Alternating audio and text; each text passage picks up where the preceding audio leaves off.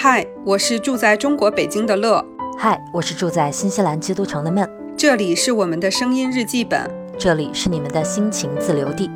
欢迎来到 Lemon 电台，欢迎来到 Lemon 电台。大家好，我们又回来了，Lemon 二人组。我是最近为了疯狂赶 deadline 而每天六点起床的，不是闷。这个太厉害了，六点钟就起床，是不是？比我起床都早。是我们。上一期节目不是都打了鸡血了吗？这有落差感就要好好努力。你看，我就付出行动了。这样，嗯，我是为了能在周末找回一点自己的生活而不惜也六点钟起床的乐乐。所以你是周末也六点起是吧？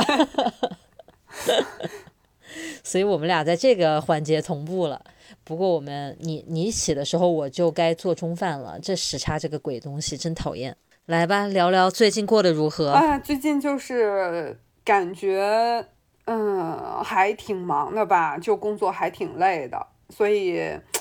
特别就是想要一个人待一会儿。然后这周昨天周六嘛，然后正好那个董大国他公司有事儿，就是全天都得去。忙工作的事情就不在家，然后就剩了我一个人。哎呀，把我给开心的。你你这话说的，我要发给董大国同志听一听，采访一下他的感想。我在家是有多烦人。其实我之前就还准备问你，因为你看你之前没有在做全职工作的时候，每天是有比较多的自己控制的时间嘛。你像董先生就会去上班，那白天就是你自己在家，跟我的情况是一样的。所以可能那一段时间会让我们变成更习惯于每天会有那么几个小时是属于自己的，自己去安排想干嘛干嘛。那你现在突然一下回到了全职工作，会不会一开始有挺大的一个不适应？我在刚开始恢复全职工作第一周，我记得当时我还有跟你说过，我每天回来，其实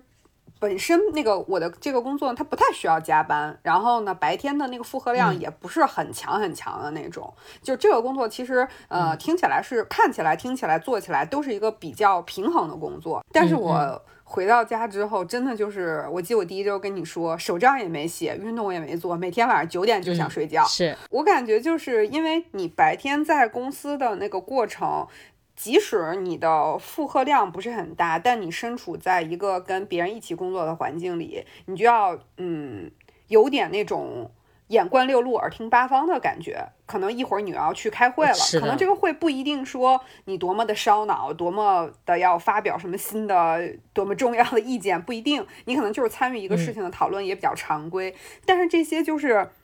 感觉是在不断的挖你内内部的能量出来，就不断的让你往外输出的一个过程，就特别的累。是的，你你也工作了，就是应该是这个状态，应该是适应过去了，因为那个是刚开始嘛，整个环境都很新嘛。你现在应该这方面适应了比较多了。那你现在有没有？你现在手账应该是写起来了。我手账就是像日程的那种，就是随时写嘛。然后带在身上，然后那种就是我的 Weeks 不是每天写一句话嘛，就是写一个当天的那个关键词，那那个就是晚上回家随便写一句就行了。然后基本上工作日的时候，我的那个日记的那个 Day Free 的那个是不写的，就是只有周末在写那个本子啊。所以你反正至少是周末这个还是坚守着的。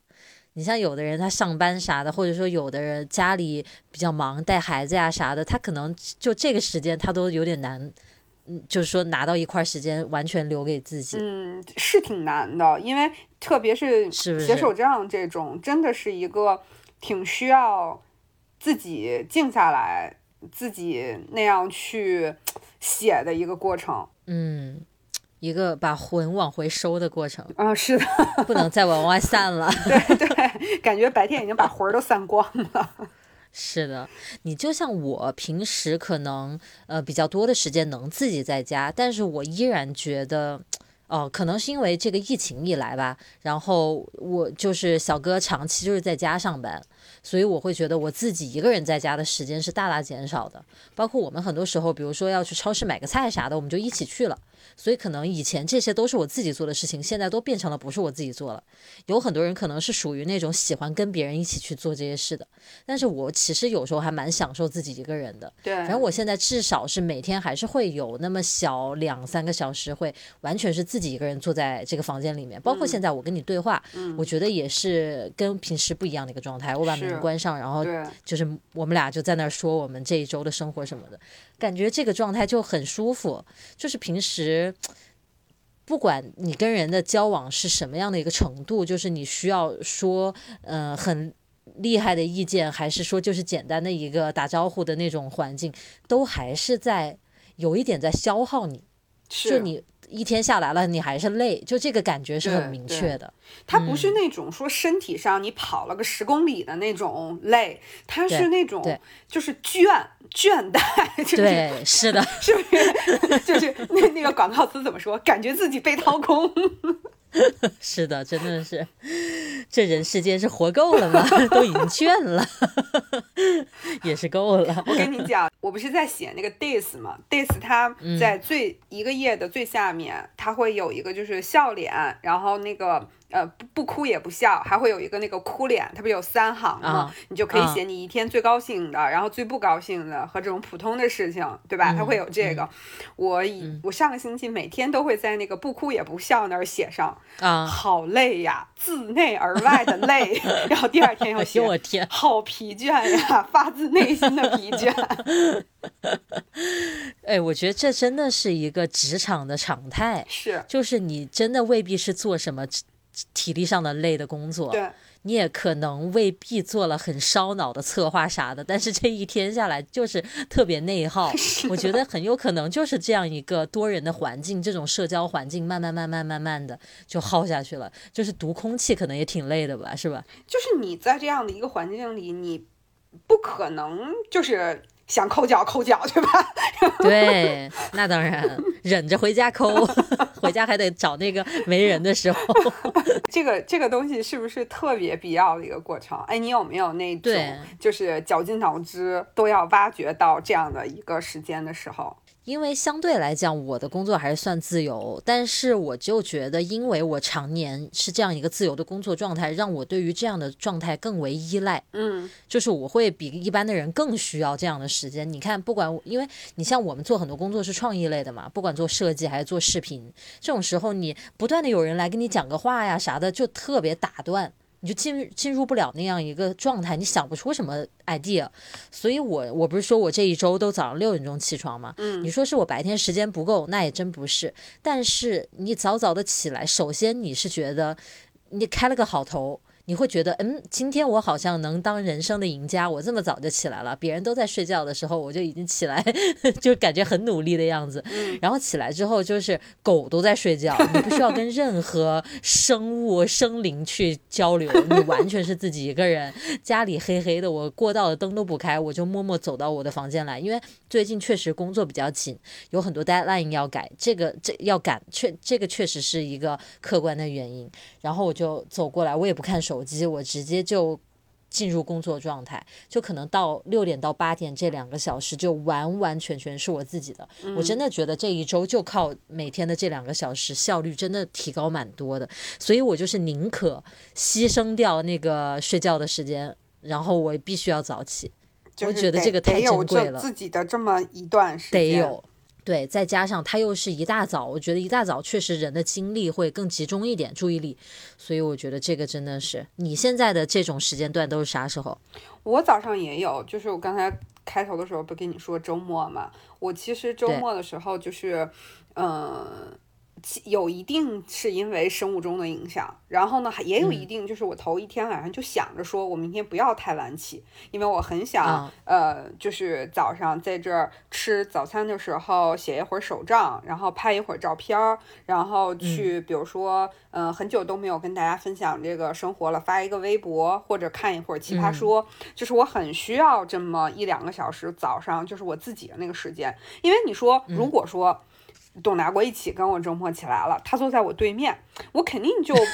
不好说我自己拿个 iPad 看奇葩说，嗯对不对？就就是一个。虽然说大家已经是很亲密的人了，但我也觉得就特别的不尊重别人。是你说到这个，你让我想到就是我自己一个人看奇葩说吧，我可能我就是这一块儿我想看我就看了，不想看我就跳了，跳了，对我就完全不用 care 任何人。但是如果我是跟别人一起看的话，我肯定会就说，那就要么就不要跳，要他如果觉得不好看，我可能就会说，那我现在先不看，等我自己一个人的时候再看。对，就是你一定会因为旁边的这个人多少他都会有有一点影响吧，对你。对，就是你看的这个过程，首先可能他对这事儿不太感兴趣的话，你就没有办法跟他一起看，对吧？而且就是如果人家那个不看，你自己看，你都跟人家没有个交流，你说这是不是有点过分？第二就是是你说的那一种嘛，就像今天早上就是因为。昨天董大国加班嘛，然后他就嗯睡的还就是今天早上就起得很晚，然后我就八嗯点钟起来，然后就开始嗯就是。因为我是那个新买了钢笔，然后我就给钢钢笔上墨，试钢笔，然后同时我就吃早餐，然后那个时候我就看一放着奇葩说在旁边再看一会儿，就觉得是一件、是一段就是很个人、很享受。就其实我也没干什么惊天动地的大事儿，但就是很舒服的一个自处过程。嗯，哎呀，你让我突然想通了一件事情，嗯，就是为什么有那么多。一人食，一个人在家做做卫生，干干啥的，也没有什么很特别内容的 vlog 会那么受欢迎。是的，就是这其实大家都特别渴望这样的一段时光，是不用做什么 fancy 高大上的事情，对吧？对就是做做家务，我把家弄一弄，我做点吃的给自己吃，也不用真的摆盘。多么精致，对但是你就会觉得那一个人的时光很美好。我觉得可能很多人看 vlog 找的是这样一种感觉。而且就是你一个人就算摆盘，你也觉得特别的舒服，就你不会觉得旁边，比如说为什么很多人说跟父母一起住，家里有很多人的那种，他很难去拍这种 vlog，、就是是的，我是的。我觉得我都会尴尬，对不对？你说我我爸我妈等着吃饭呢，我在这儿摆拍这个，嗯对吧？对，就就就然后很诡异。那个什么菜，对菜得摆成一个什么形状，对爸妈都觉得你奇怪，都快吃都要凉了。是吧？我特别能理解，是的，包括有很多人，就是你你跟父母住在一起，你会就是你的房间要怎么去做一些布置啊啥的，你都好像不太方便。对，就是父母会觉得你弄一些不实用的东西，他都会说你这些就是不现实、浪费钱啥的，一堆那个评论就来了。是是，就是每个人还是需要就是自己有一个可支配的空间和时间。就因为你刚才说的那个，就是跟父母一起住，就是我妈有的时候会，之前我就是不用出去工作的时候，我妈有时候会来我家住几天，比如说一星期或者是三五天这样。然后那时候她来，她住的这个房间，他是住在我就是原来你住的这个房间，文具房间的这个屋，他就住这个房间，我就会专门把一个柜子腾出来，然后把我的桌子收拾出来，我就给他用，我就会让他觉得说他是自如。的，因为我觉得每个人都需要那个自如的部分。对，不要觉得是好像到了别人家就非常拘束啊，就是。这儿能不能用，那儿能不能碰？但是我哎，但是我明明记得你当时说我妈要来住了，我已经把我的所有的瓷器都收好了。这样的话，那个也确实有，那个也确实有，就就这个这个确实确实，因因为就是我妈是跟我完全性格不同的人，就是非常的外放，嗯、然后干事非常的利索，嗯、但是呢就不是特别注意细节的那种人，所以真的打破什么也是很有可能的。他可能觉得就是打破一个小杯子，你说这是绝版，对对 然后他也 get 不到你的崩溃。哎，为什么所以你是好好的突然嗯间吐槽起了妈妈？对，因为因为你说你要让他自如啥的，然后我就想到你明明把一些你不不愿意让他那个碰到的东西都已经收好了。对，所以那个时候我是不自如了，然后他就自如了。对他其实也自如了，因为他肯他肯定也不想打碎你那些东西，是是所以你就把该收的都收好，他就自如我就克制了自己，然后他就释是放了是自己。对，非常好，你做的很好。那你比如说像你妈这种，嗯从小你都跟他一起长大，这么亲密的人，嗯你说他在你在他面前抠个脚也没什么，嗯，那你觉得他跟你两个人一起相处和你自己独处的区别是什么？其实你说你想写一会儿手账，你可以跟他说，你说我现在自己有点事儿。我我在我房间，就是不要来打扰我啥的，这也很很能塑造这个这个感觉。但是我总觉得家里有个人和没没有人，就我自己就是不一样。是是，就是完全不同。因为，我总觉得你家里要有个人的话，就是特别是我这种啊，我不知道你是不是，就是我会不自觉的就要去照顾到他。嗯，呃，就情绪也好，就是事情也好，比如说，如果我在家，我就，嗯，什么时候想吃饭，比如说我就会，嗯，可能像就就像我昨天。我就可以说上午十一点钟吃一顿饭，下午三点钟再吃一顿饭，我觉得就很好。然后我中间就有大块的时间，比如说我早上我可以干点什么，中午可能可以录个视频，然后下午可以做家务，我就把时间切割开。但是董先生在家呢，我就要问，哎，你中午要不要吃饭呀？你晚上要不要吃饭呀？我喝茶的时候就得问问你要不要喝个茶，就还是有很多事儿分散自己的精力。是是是，太能 relate 了，我太能那个 感受到了，跟我一模一样的生活，是不是？哎，真的是这样，就嗯，干啥你都得，尤其你说到吃饭的这个点，因为我们俩是可能是负责做饭的这个人，就特别有切身体会。是，你自己一个人在家的时候，你真的想吃啥吃啥，或者我想点个外卖，我想出去买点儿，就很随便。但是你一旦不是一个人。当然，对方可能完全依你，你也肯定还是会跟对方去讨论一下啊，就说要不今天吃点这个那个，你会去做一个商量，这个感觉是蛮不一样的。对，而且你会想着更按点去吃饭，对，就到了吃饭的点了，对吧？不能随着自己那个随便来，就确实是会感觉不一样。哎，我跟你说，我以前在就是武汉的家里的时候，我家总是特别多人。嗯。然后就没有一个可以完全自己在里面那个瞎搞的那种空间，你知道，就永远都是有很多人。然后我就回家之后，我就有时候我就想看看剧啥的，我就把剧打开，然后我就戴上耳机，并且我会在看剧之前戴着耳机去通知每一个人。我说妈妈妈妈，请看看我吧，我戴着耳机，你接下来不要再跟我讲话，因为我什么都听不见。爸爸爸爸，你知道吗？我接下来戴着耳机，你不要找我哟，你找我我也是听不见的，我不是故意不理你，而是我戴着耳机，我会去告诉每一个人。完了之后我就去看剧，但是在这个比如说一小时的剧里面，它至少会有三到四次是我妈突然就是你就听到背景音里面我妈已经开始说话，然后声音离我越来越近，我就想肯定是找我的，然后那个手就。拍到我的肩膀上，然后我一回头，就一碗苹果递到我的面前，或者一碗西瓜或者什么的。他说：“哎，你吃这个，你吃那个。”哎，虽然也蛮开心的，就是也有人想到你啊，就帮你都弄好了。但是啊，那就不是一个人的独处时光，就完全性质不一样，感受也不一样。哎，你你说到这个的时候啊，我突然间想到了一件事情，就是为什么？嗯，就像我从结婚开始，我就没有跟父母一起生活过，公公婆婆、我父母我们都没有一起生活过。然后这样的话，就是特别是像最近，因为有跟有一些朋友聊，像北京不是最近疫情有所反复嘛？你像我要全职上班的时候，我可能就得面临自己还得带饭。所以就是我可能一天工作下来之后回家，我还得再做饭。然后呢，我肯定又想坚持一些我自己想坚持的事儿，比如说运动，比如说手账，对吧？就是就会显得这个人也不是显得，就真的是格外的忙，格外的累，就就是特别的累。但是呢，就是还有一些人，人家就是就像我弟，就是我姑的儿子，他们就是一直跟父母的连接非常的紧密，特别是因为他们有小孩嘛，所以就是经常可能说。父母会帮他们做饭呀，然后呃，这个或者说他们去父母家吃饭啊，就他们就会在生活的一些事情上就没有很多的这些事情要做，所以呢，就是他相对起来就看起来好像就比较轻松一点，但是就这个时候就会有很多人说，那你不如跟父母一起生活。但是我想了想啊，好像这种累，又又又会愿意这样累一点，然后又能自己生活一点。我就想到了这个事情，我不知道是不是很多人都会在这个里面有这种纠结或者这种选择。就是你跟父母在一起，当然有诸多好处和便利，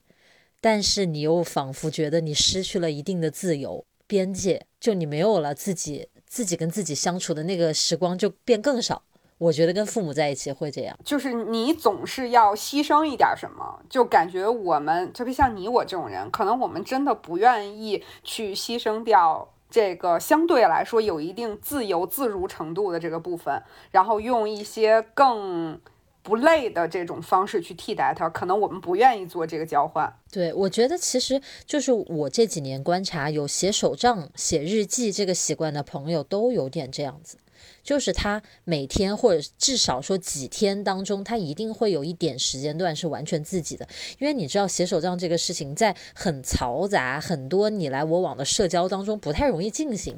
你跟你的内心很难去连接，你去总结一下今天过得怎么样，在本子上好好的把字写下来。它不是那样一个环境，你真的得好好的坐在桌子前面，开一盏小灯，是吧？选一个你喜欢的笔去写，那个才是手账儿心中的那个手账时光。就我觉得我们这一帮人，可能真的属于内心细腻一点的，或者事儿一点的，真的会需要。就对这个时光很重视，我是觉得是这样。就是其实你看，有时候我们也会在那个呃什么，就是星巴克或者说其他的咖啡店里面去写手账。我不知道你是不是，如果我在这种环境写手账，我一定要戴上耳机，就是就是给自己一个对，给自己一个 BGM，就是形成一个自己的气场。然后在这里面就是有了自己的这种空间。我是一个，嗯，怎么讲？就是我从以前上学，我就不是一个在图书馆学习的人，我就完全不是那种带着书作业去另一个地方写。那我要写，我就在寝室，我有桌子呀，我就在寝室写。我就不是那种要去外面，包括去咖啡馆，我从来不会带着电脑啥的去咖啡馆，我都是在家，好像。啊，那可能就是，那是不是你的寝室的环境或你家里的环境会更适合一点儿？可能因为寝室别的同学都去图图书馆了，所以显得寝室就是我的图书馆就没人了。你还是更喜欢就是看哪个环境能让你有这个自我的这个时时光，就是就会选哪个环境，是吧？嗯，可能是。但是我觉得，就是像那种，比如说，真的是跟父母一起，因为我看我有一些朋友，他们就有小孩了嘛，也喜欢去，比如说学习一下，或者说自己去看一会儿书什么的，他们也会选择去咖啡馆，然后戴上耳机的那种。所以我觉得可能就是他也是在找自己的那个，就是可以形成自己气场的那个地方。是是，哎呀，反正我真的是觉得当代都市年轻人。应该多少还是觉得有每天当中能有这样一小段时光是蛮必要的。我觉得是找到生活的一个平衡感。你日常生活中难免就是往外散发的能量是比较多的嘛，对，总感觉需要一个时间去回回血吧，就是自己静静的待一会儿，把那个感觉收回来一些，要不然整个人成天都是在散发能量出去，就真的是内耗。对。所以我觉得就是戴耳机，就是之之前不有很多人讨论说什么现在的年轻人每个都戴个耳机，什么冷漠什么的。我有时候觉得真的不全是，就是可能真的有的时候是为了，就是故意可能不想跟别人交流，回避社交。对，但其实很多时候不是故意的回避，而是需要形成，就是很多人，你比如说他上了一天班，在地铁里。然后他就戴一个耳机，坐坐在座位上闭着眼睛，他可能在听一段播客，或者在听自己喜欢的一些歌单。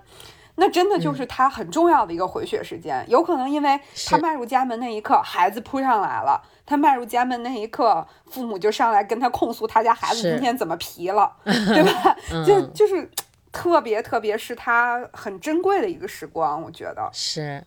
你让我想到在健身房里看到那些人，嗯，就是我之前去健身房的时候，我一般都是那种，因为我时间灵活嘛，对，所以我跟教练可能就去约那种什么十点呀，什么那种时间，你知道，就比较正常一点的白天的时间。但是有几次我们就调成了早上八点，其实那个对于我而言就比较早，因为八点那就等于我七点多钟就要出门了嘛。然后我去了之后，我就发现那个时候那个更衣室里特别多人，而且他他们都准备走。也就是说，那些人在七点多钟，的时候已经练完了，也就是他六点多钟到的。然后我就跟我教练讨论，他说：“对呀、你不知道吗？所有的健身房最忙的时候就是早上六点到七点。”我说：“啊，这些人这么拼的？”他说：“你可以哪次来观察一下。”我后来就发现，就这些人真的是，就是他各行各业的人，有的是学生，他来的时候都穿着他上班的或者上学的那个衣服，哦，完了之后到这儿，衣服一换，整个人进入运动状态，然后每个人一个耳机一塞，就他完全不用 care 任何人。是的，就是你自己来锻炼的，我这个时间段我就是健身，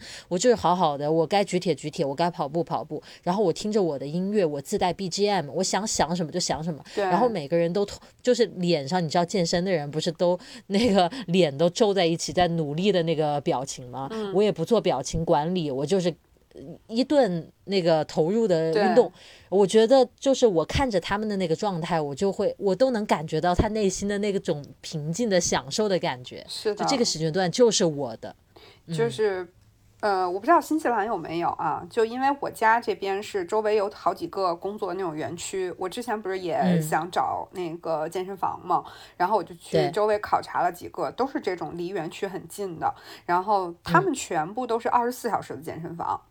是对，然后我问他们，他们就说：“他说你打算什么时间来？因为那时候我还没有全职工作。我说我可能会白嗯天来。他说那没问题。他说你放心，你会觉得就你一个人享受这个健身房。我说那你们什么时候人最多？他说其实是晚上七点到夜里十二点这段时间。哦为什么？说有的人可能。到六点的时候，先来跑个步，然后回去加班，或者有的人加班到十点，然后过来跑个步，然后就回家。所以就是哇塞，嗯大家可能真的就像你说的一样，他真的是需要这么一段时间，不管是还魂还是又回到自己的世界，就他在这个嗯很紧凑的这个时光里，就找这么一段时间，变成自己的。自己很需要的这么一段时光，是的对，是的，你说睡觉睡重不重要？当然重要。是你说跟朋友见面重不重要？也重要。在家躺着看看电视、看看综艺也重要。但是就是有很多人他就是特别重视这种一个人的时候吧，他一定会牺，他宁可牺牲别的，他也要腾出时间来做这个事儿。是的，那就看每个人想做什么了。有的人是想刷剧，有的人是想跑步，对吧？对反正不管怎么样，这就是他自己，他觉得他特别重视的、特别珍视的那么一小段一个人的时间。是哎呀，都市人呐、真不容易啊！晚上十点跑个步，你是说这，就他们跟我说那个真的还会有一凌晨去跑的，哎呦我天啊！哦我那个健身房也是二十四小时，但我可能最晚也是就是晚上九点我就离开了。那个时候我那健身房里就剩的人不多了，可能就剩一两个了。我不知道真的那种凌晨的时候，我估计新西兰这边不太，因为没有加班的这个文化，对都不加班。是嗯，但国内还是所以新西兰人都是的早，对，都是早新西兰人。就可他们说那个呃这边早上也是很火爆的，就像你说的那个时间段，哦，对就是大家就是早和晚 太狠了。嗯，嗯，这都市人，因为他中间都上班。对我有个朋友在法国，他是他应该工作也挺忙的，他就是中午去健身。啊，我这这种也很多，嗯国内也是，是是是对你看就没剩别的时间了，上午下午上班，那不就只能早上、中午、晚上？对，就那哎个董大国他不是。呃，最近那个公司搬了位置嘛，就离家会很近。啊然后他今天就跟我立 flag 说，他以后早上要早起，先在家运动。你听到之后是这样的反应吗？哈哈哈吗？呃，我我我表示说好，你加油。那你还不错，挺鼓励。我挺佩服，就是这种工作特别忙还能保持运动的人。但其实你你你真的不用佩服，因为这可能对他们来说是一件他们特别特别愿意拥有的时间。啊，享受的对时间，很享受有可能。对，真的是真的嗯是这样，就感觉挥汗如雨的时候，就呃把自己那些白天在工作上面累积的不快，或者说那种疲惫，就就一起散发出去。哎，你说到这儿，让我想到一个我可以借机呃夸一夸咱们 Lemon 电台的事情，就是嗯经常会有朋友留言说，哇，这个星期的做清洁的时间到了。对对对就很多，人做做家务呀、干嘛的时候就听我们 Lemon 电台，然后他就会觉得这段时光过得特别有有陪有人陪伴，但是又就是我们这种陪伴是不一样的。他其实是自己一个人，嗯，但是他又觉得心灵上并不孤独，因为他在好像在参与一场老朋友的聊天。对，然后完了之后，他手上也不停，他的家务，他该做的事儿也做了，他会觉得这样一段时光变得很有质量，变得很有质感。是，我觉得这这种参与，就是我们参与到了别人的这种独处时光的方式，也是蛮有意义、蛮好、蛮好玩的一件事情。我觉得播客真的就是很有这种。的感觉，它跟你听的歌单是不一样的，就所以你听播客会是什么时间？我呀，我还真的就是，哎，你说你说到听播客这个事情，还真不好跟人分享。他好像一般都是自己戴着耳机听，对吧？是，他不像你听一首歌，就是特别让你跟别人共同欣赏。是，我是呃，以前是比较固定的是遛狗的时候，啊，我会听播客，然后有时候我会自己在家做饭的时候，嗯，我就。比如说那个小哥也在家，我会提前哎，我特别有这个习惯，就是我要戴耳机之前，我要去通知我家里的人，说 我戴着耳机，你不要跟我说话，因为我特别怕我戴着耳机，别人跟我说话，然后显得我不理他。对对 对，对，对对对，所以我会提前跟他说我戴了耳机，然后我的耳机还是防噪的，所以你说的话我一点都听不见。然后我就去自己在那做饭，然后我就听一个播客，我觉得可开心了。那个时候，我是听播客最多的时间。呃，现在啊，这个全职工作之后是早上在护肤化妆的时候，啊，就差不多那时候，对，有二十分钟到半小时，就是你护肤的过程，再加上什么描眉画眼、擦腮红一类的，把自己整成个人的时候，然后 就在在那段时间里就会听那个播客，然后就感觉他们聊的还是特别有意思，然后感觉关上播客的那一刻，我就。又要开始一天的战斗了。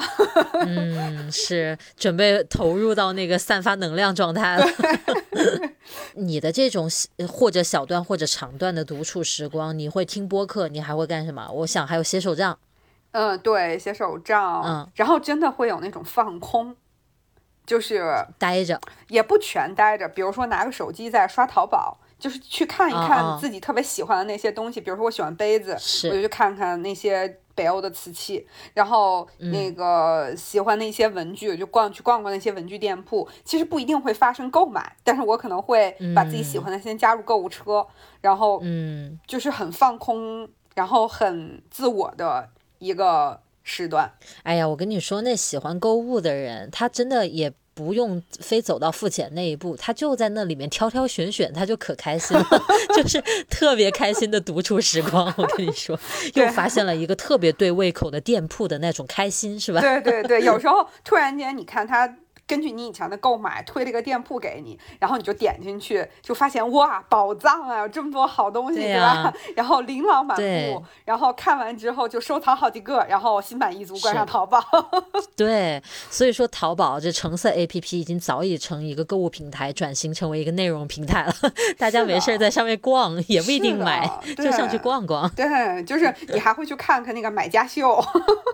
对，各种研究，然后其实跟自己一毛钱关系都没有的一些商品，你一百年都不可能买的，然后看的可来劲了。是的，是的。我以前有过那种啊，就我之前双十一不是直播嘛，直播完了之后，就是我这边很晚，就是凌晨几点了，然后你刚一下播，你人很兴奋，你也睡不着，我就打开淘宝的直播，我就乱刷，就刷到别人那种开蚌的，就开珍珠。就开一个蚌，然后把里面的珍珠挑出来，然后其实每一个蚌打开不都像开盲盒嘛？你也不知道它里面会有几个好珍珠、不好的珍珠什么的。我就光看那，我看一个小时，我就我就我就懂了这个直播的这个产业是如何蓬勃起来的。你看这种东西，它我也不去买它，我还在那看的那么起劲，半夜三四点的时候，你说这多可怕的一件事儿。但是我也觉得那段时间我好像也得到了放松，我就觉得很。很轻松，我没有那么多事情要去考虑了，我该做的事情也已经做完了。是不是 get 到了？就是为什么别人开那个直播间就直播自己学习，也有很多人看，就是也也突然间好像 get 到了这件事情。嗯，也没那么 get，就是也略 get 一点。对，就他觉得有一种气氛。对，就或者是一种，就嗯，你记不记得你原来跟我说，就是你会去看那种别人在日本走路的那种视频。对对对对对。然后我上周吧看了一个电影，就是叫《在京都小住》，然后他就是特别像一个 vlog，就是一个女孩子，嗯她在东京辞职了，然后呢，她的嗯舅舅正好手指受了一点伤，然后她妈妈就说：“那你正好没事儿，你就去京都看你舅舅吧。”然后他到了京都之后，哦就每天帮他舅舅跑腿，然后今天去这个店，明天去那个店，今天去买咖啡，然后明天去买那个大福，然后后天去买那个、呃炸豆腐什么的，真的就像一个嗯 vlog 一样，就是就是啊很平时，没啥剧情，就对是生对对活。但是这种电影在豆瓣上评分很高，喜欢看的人也很多。他就他就、嗯所以就是你刚才说能 get 到 vlog，能 get 到这种就是是看看别人开珍珠，可能都是因为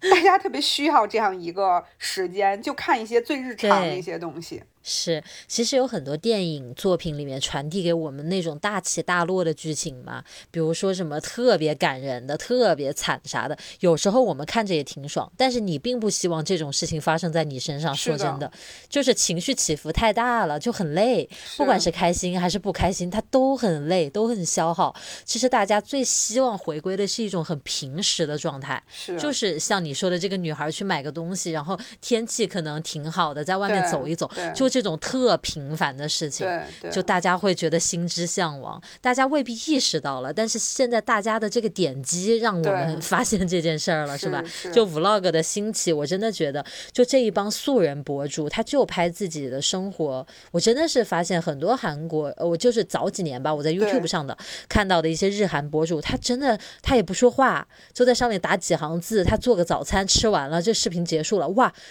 超高点击量的，是就当时觉得很惊讶。就从我自己的经验，因为我还是拍一些 vlog 的，就是嗯 vlog 的弹幕都很多，就是比可能说这个 vlog 只有三千播放，可能跟我一万播放的弹幕的数量不相上下。就是它会，哦它会在生活的各个细节引起很多人的共鸣。是是，我我觉得就是你说对对吧？就是共鸣这一点。是你的镜头里面其实传递的东西特别多。他未必你在切菜，他未必在看你切的是什么，他反而看你后面放了一个什么瓶子。他说：“哎，那个很有意思啥的，对吧？”是的，是的嗯，其实这个画面里面涵盖的东西特别多，然后对大家又会觉得像这种比较真实的、接地气的 vlog，他又会觉得跟自己的生活又有点像，对，他就觉得就对吧，特别能看见自己那种感觉，是挺有意思的。我跟你说，我在自己独处的时间里面做过的一些比较非同寻常的事情吧。来来来，比如说，我会有有时候我会那个以前啊，最近没有了。小哥一去上班，我就那可能他很早哎，以前去上班七点多钟就走了，然后我就打开唱吧，我就自己在家里唱歌，可怕吗？还行，还行，还行吧，还可以。然后我自己。比如说去上海出差什么的，我有时候会自己去那个，不是有那种唱歌的那个小房子，像个公共电话亭一样的，对我就自己一个人在里面唱歌。我已经很久没有跟第二个人一起去唱歌过了，我会觉得自己唱歌超级放松。你跟别人在一起的时候，你难免要打一个配合吧，是是就是是你唱一个，我唱一个，对对对然后你要注意一下你唱的时候的这那，对吧？对，你不要，你还要管理一下表情啥的。你自己一个人的时候，那叫一个放松，真的太爽了。这是我干过的比较诡异一点的，还可以。但是我真的觉得那个放松程度特别高，特别舒服。这个我相信你是能干出来，你是能干出来这个事儿的人，因为我你说这个时候就想到，呃，之前我还不用全职工作的时候，有一次我记得我在大街上，然后在去我们家附近有个稻香村，我在去那个稻香村的路上，然后好像我就因为什么就给你发微信，然后你说你也正在一个人商在商场里面逛。然后，嗯然后我一会儿就也去了商场，然后给你发了一个那个我在商场里逛的照片儿，你也给我发了一个你在商场里逛的照片儿。嗯，对，就是我们就都是那一种可以自己一个人逛商场，一个人买衣服，然后一个人就是一点儿都不会觉得孤单，反而很享受这个时时时间的这种人。反而有时候会 prefer，就希望能自己一个人。对对我更喜对我会选择这种，对吧？尤其像你之前提到，你说比如说自己去干一个什么事儿的时候，自己听一个歌，放个 BGM 给自己，那个感觉特别特特殊，我就会觉得我好像走在一个什么电影里一样。因为那个音乐烘托的那个气氛，尤其我当时不是跟你说我自己去京都走了几天嘛，嗯就自己一个人在外面走路，没有别人，然后我全程都戴着耳机在听歌，那段经历给我留下印象特别深。嗯，我现在每我经常看别人在日本走路的视频，我还在 YouTube 又找到了几个质量特别高的在日本走路的视频 的的频道，我超爱看。就我在做任何工作，我在写手账的时候，我都会开那种视频。然后我看到那些街头的景象，我就想到当时我自己在京都的路上走路，我甚至都能想起我当时听的歌。我觉得那个就是当时给我留下那个整个各种感官交杂在一起的那一份体验，真的印象特别深刻。哎，我真的觉得，就咱们这种情况交流越说越多，就感觉我们活得越来越独，就自己一个人 做各种事情。而且自己特别享受，对，就是我觉得你刚才说的这种，就特别你是去外国，然后包括说去一些陌生的城市，就是你对。在又在一个人做一些事情的时候，你又跟在你的家里和在你熟悉的城市又是不一样的感觉，我就我我就觉得会更加的放松，然后会。对吧？就是我记得前段时间我有发过一次微博，我说我其实特别喜欢一个人出差。就是嗯。极其喜欢的那一种，就是即使嗯。是白天工作的特别累，我也喜欢，就是因为我总能在结束一天工作之后，因为是一个陌生的城市嘛，我就现在网络也很方便，我就大众点评看一下这个城市里面有什么我感兴趣的好吃的，然后我就打车就去，反正出差嘛，在外我自己也不 care 说什么交通这些东西，我就去，然后去那儿吃东西，然后可能有时候会逛逛周围的小店啊，然后就买一些水果和奶茶回到酒店，可能之后我还是要工作，但是我仍然觉得一个人走在陌生的城市，去看一些陌生的店铺，然后去买一些以前没有见过的东西，我都觉得是一件特别放松的、特别自如的时光。是的，有很多风景，你跟喜欢的人一起去看是很有它的味道，但是自己一个人去看也另有一种非常不错的味道，是，真的是这个感觉。而且你知道，特别嗯一个人出差还有一个好处，就是你不用跟同事再发生，因为如果你跟同事哦一起吃饭啥的，对，你要跟同事一起出差，你总是下班说，哎，大家一起去吃点东西啊什么的，可能多多少少要社交一下。但是如果你是在陌生的城市下了班，连你的爸妈，连你的伴侣都没有，就对，一个人超放飞，谁都管不着你。是是是，但是我觉得这种状态其实就像我们前面说到平衡，如果是真的一个人在一个城市，他想有个朋友都没有，那那又是另一种了，他是没有选择的。对，对吧？我们多数的人平时还是有一个社交环境的，但是在这当中，你能抽出一小段时间来自己一个人跟自己相处，那就会觉得这段时间特别的享受，特别的有质量。我我有时候还会就是专门，比如说拿出个十几分钟来冥想，嗯，这个我之前还做过什么视频去，虽然那是个推广，但是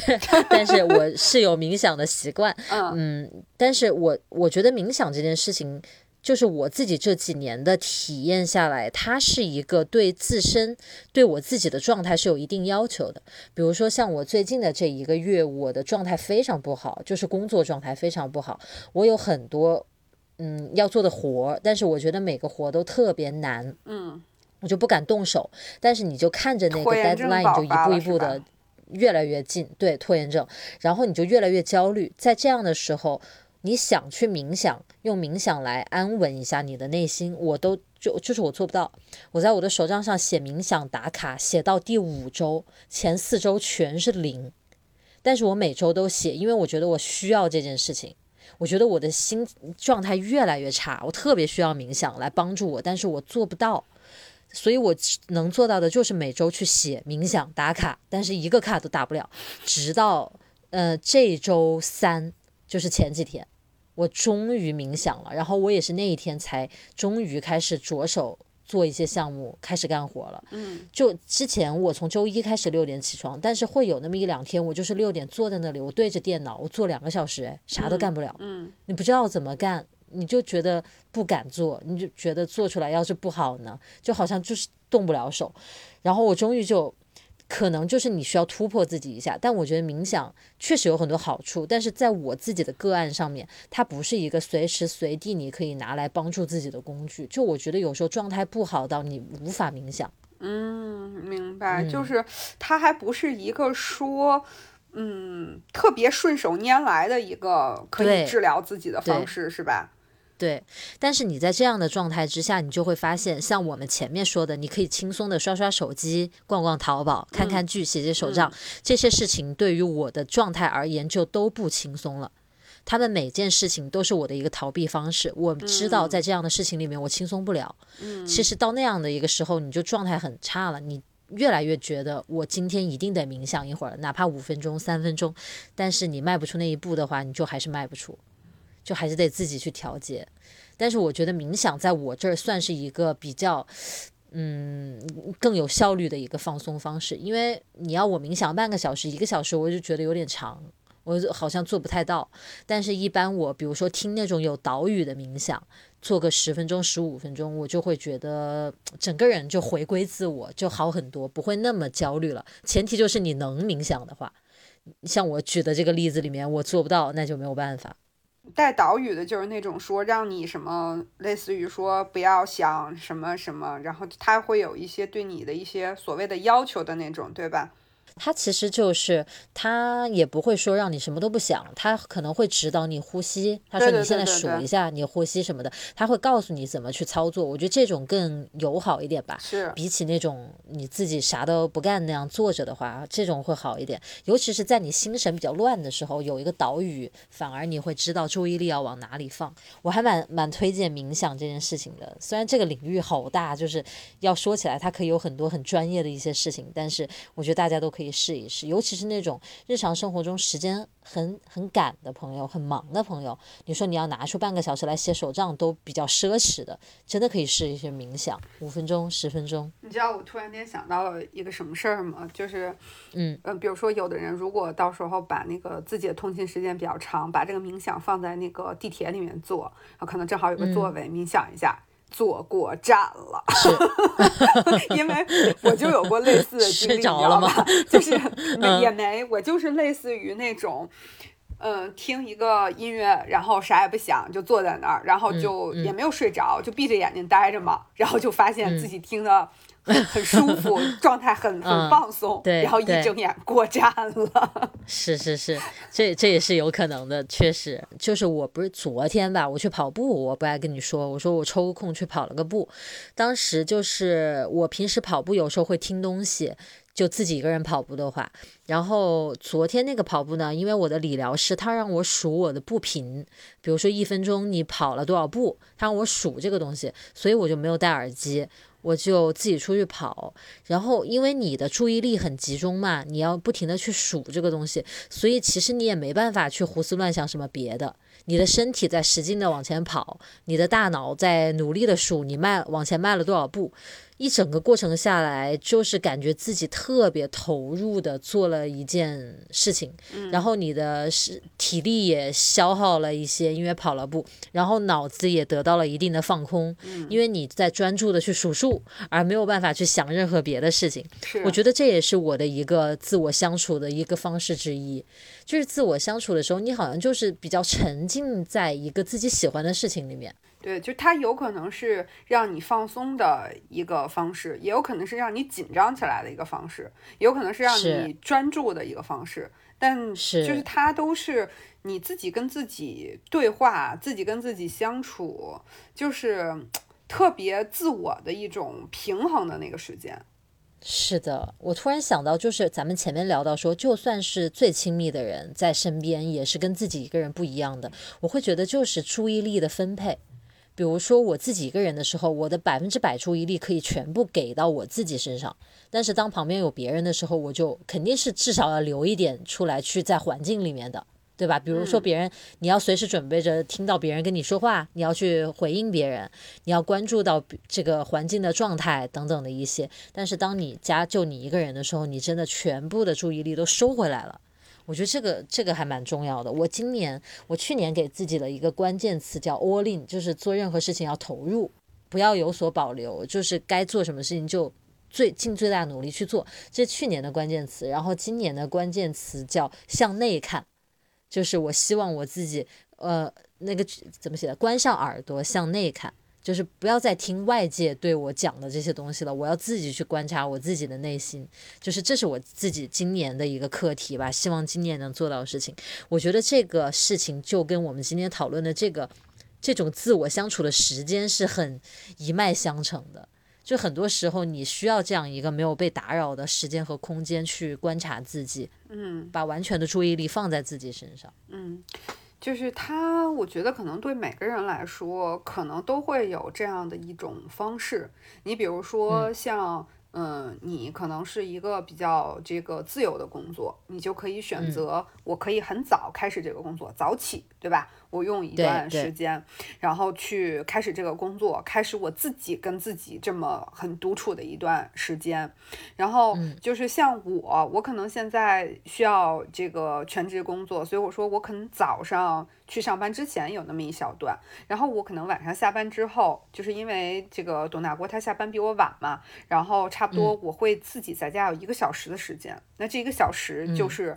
我的那样一段时间，放空也好，干什么都好的一段时间。然后我记得我以前有一个同事，然后他先生是创业的，然后那那段时间在创业，然后每天晚上都是夜里就什么十一二点回来，然后他就觉得他先生已经很辛苦了，就早点睡觉吧。但是他先生都不会，就是都是洗完澡之后，然后躺下之后戴上耳机，自己看一会儿什么东西。有的时候是一个球赛，有的时候是一个电影什么的。就是每个人可能都需要在呃特别长的那种释放也好，那种疲倦也好，就是得自己有那么一个回来的时刻，就是收的收的时刻。是。是，你在讲这个故事的过程当中，我也想到，就是当我们不是处于我们一个人的状态的时候，不管是跟任何人在一起，其实我们的身份就多了一重。比如说我们在家里，我们可能是谁的伴侣，是谁的子女；我们在工作单位，我们是谁的同事，是谁的领导，是谁的下属，对吧？我们在。包括在朋友聚会，我们是他的朋友，是他的同学。但是只有当我自己一个人的时候，我不，我不用再是任何别人的什么，而就是我自己。对，这是一种很单纯的一个状态，就是不是负担？你不用为任何人负责，对，不用去 care 任何别的。对，所以我觉得这可能就是那种最最核心的，就是为什么我们会觉得那样的时候自在吧？因为你就是你。嗯。特别是当这个环境里有别人的时候，呃，不仅你有了一个身份，你就要在乎，或者说你就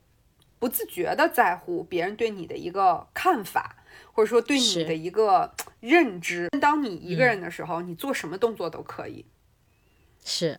完全是自己的天地，没有人看着你。是的，就感觉好像恢复了那种婴儿时期的那种 自由自在，就是很。是不用考虑周围一切的状态，是完全不 care 任何人对你的看法，肯定是一种很很心里自己感觉是很舒服的一种状态。但是我们现在的人又做不到，所以只有在那样的一个环境和时间里面，你能勉强能做到，对吧？是的。你说要我们形成这样一种心态呢，真的很难。但是在这样的时候，你自己在家里就就特别自在，对，嗯，对，就。哎呀，真的是越越越讲就越觉得说，虽然活得有点毒，但是还真挺需要这个时间的。嗯，我觉得是真的是非常有必要，对于身心的健康很有 很重要，至少对于我们这种人来说，是吧？对，我真的觉得是掌握生活的一个平衡的很重要的一个点，要不然天平的另一边，天平的左边是那些社交，是那些关系，是我的各种的身份，天平的另一边什么都没有，我自己站不住脚，就天平容易塌，所以我真的很珍视这个自己相处的时间。有一点，有一点点找回自己，回到自己的那种感觉。你说那些辛苦的妈妈，那些对吧？爸爸，他平时承担那么多工作上的责任，他也是别人的子女，他也是别人的父母亲，多少压力啊！他他都，如果完全没有一个回归自己的时间的话，会觉得肯定会有那种夜深人静的时候，会觉得自己很辛苦吧？就是除了是回归自己，我觉得也是蓄力吧。就是为了能明天再释放，今天得好好蓄力。是的，真的是这个很重要。所以为什么会有一些人会崩溃呢？嗯，没没没有机会给他蓄力，他换不换不了那口气，一口气憋死，是吧？对对。哎，嗯今天今天聊这个话题蛮有意思的，就是好像以前我们聊过一次，就是是喜欢独处还是喜欢去跟别人社交。对，然后但我们今天聊的这个话题，我觉得我们就是在独处这个话题上，就是为什么要独处，又真的是嗯聊出了很多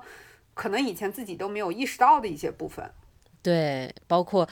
尤其是这个原因，感觉今天又往内探了一步，是的，是的，挺有意思。是，对我相信我们的听众朋友们应该也会每个人都有一些自己就是这种和自己相处、自己蓄力释放的这种时光或者方式，就也很欢迎大家来跟我们分享一下。对我特别希望能听到大家是怎么度过这种个人的时光，尤其是那种怪招，希望大家多多留言。你看，我就贡献了一个自己打开唱吧唱歌，我希望能听到你们的各种 那个怪招、奇葩的方式，多多给我开拓一点思路，好不好？好啊，这个到时候你你是准备就是把大家的怪招每个都试一遍，然后拍个视频吗？每个都试一遍。是这个，希望全全全平台的朋友都努力的给我提供怪招，包括这个小宇宙 APP、喜马拉雅、网易云、QQ 音乐，好不好？苹果的播客 Podcast 以及所有能听到 Podcast 的平台的朋友，这个听了这一期之后，多多的发言。对，然后那个过一段时间，我们还会在那个呃百度马上要推出一个播客的平台，叫随声，我们也会在这个平台上跟大家见面。我老东家一定要提前做个广告，有私心。好的，请对大家多多关注我们，在各个平台啊。是的，是的，好吧，那今天也是一个非常愉悦的。嗯，也是我们自己和自己相处的时光。我一直认为聊播客也是一个我自己这种，嗯，蓄力的一个很重要的时间段。是，我觉得这是一个非常有效的一种沟通，是跟那种日常生活中的琐碎的社交是完全不一样的。是，也希望大家听得开心，家务做得开心，这个该 抹的地都抹干净了哈。对对那今天我们的任务也就完成了。然后画眼线也要画直哦，不要不要画出去。好吧，我觉得我们已经够尽责任了，这 陪伴大家完成了很多事儿了。那我们今天就先到这儿了。我们就下期再见，嗯，好的，拜拜。拜拜。